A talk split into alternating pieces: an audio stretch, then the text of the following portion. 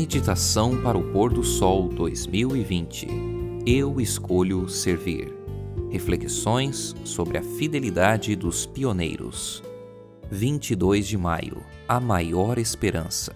Sede firmes, inabaláveis e sempre abundantes na obra do Senhor, sabendo que no Senhor o vosso trabalho não é vão.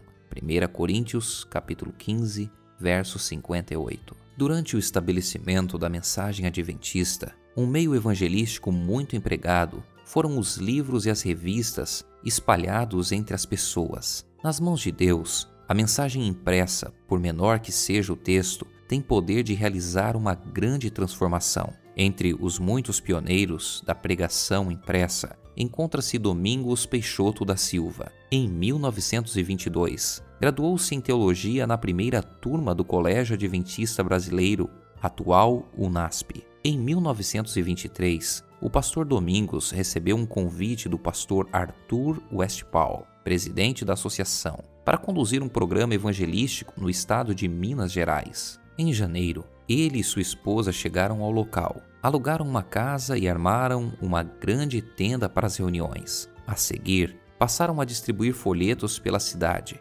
visitando as pessoas de casa em casa e convidando-as para as pregações à noite. Em uma das primeiras noites, houve temor entre os que se reuniram por conta da presença de um certo homem. Sem entender o que se passava, o pastor Domingos fez o apelo e aquele homem foi à frente, entregando sua vida a Cristo. Todos ficaram admirados. O pastor Domingos ficou sabendo que, dois anos antes de sua chegada, esse homem havia causado uma confusão durante a campanha evangelística de outra denominação. Ele fez tamanha arruaça que pôs fim ao encontro ameaçando atear fogo ao local do evento. Isso o fez conhecido como inimigo dos protestantes. Três coisas fizeram aquele homem mudar de atitude: a visita cordial à casa dele, o folheto com uma mensagem relevante e um sermão sobre os eventos que antecedem a volta de Cristo. Amanhã é o dia do Impacto Esperança. Ao entregar o livro missionário,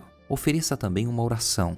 Lembre-se de que esse livro pode ser usado por Deus para transformar vidas. Que Deus use poderosamente você para levar a maior esperança a dezenas de pessoas. É necessário pôr-se em íntimo contato com o povo, mediante esforço pessoal. Cumpre-nos chorar com os que choram e alegrar-nos com os que se alegram, aliada ao poder de persuasão ao poder da oração e ao poder do amor de Deus, esta obra jamais ficará sem frutos. A Ciência do Bom Viver, páginas 143, 144.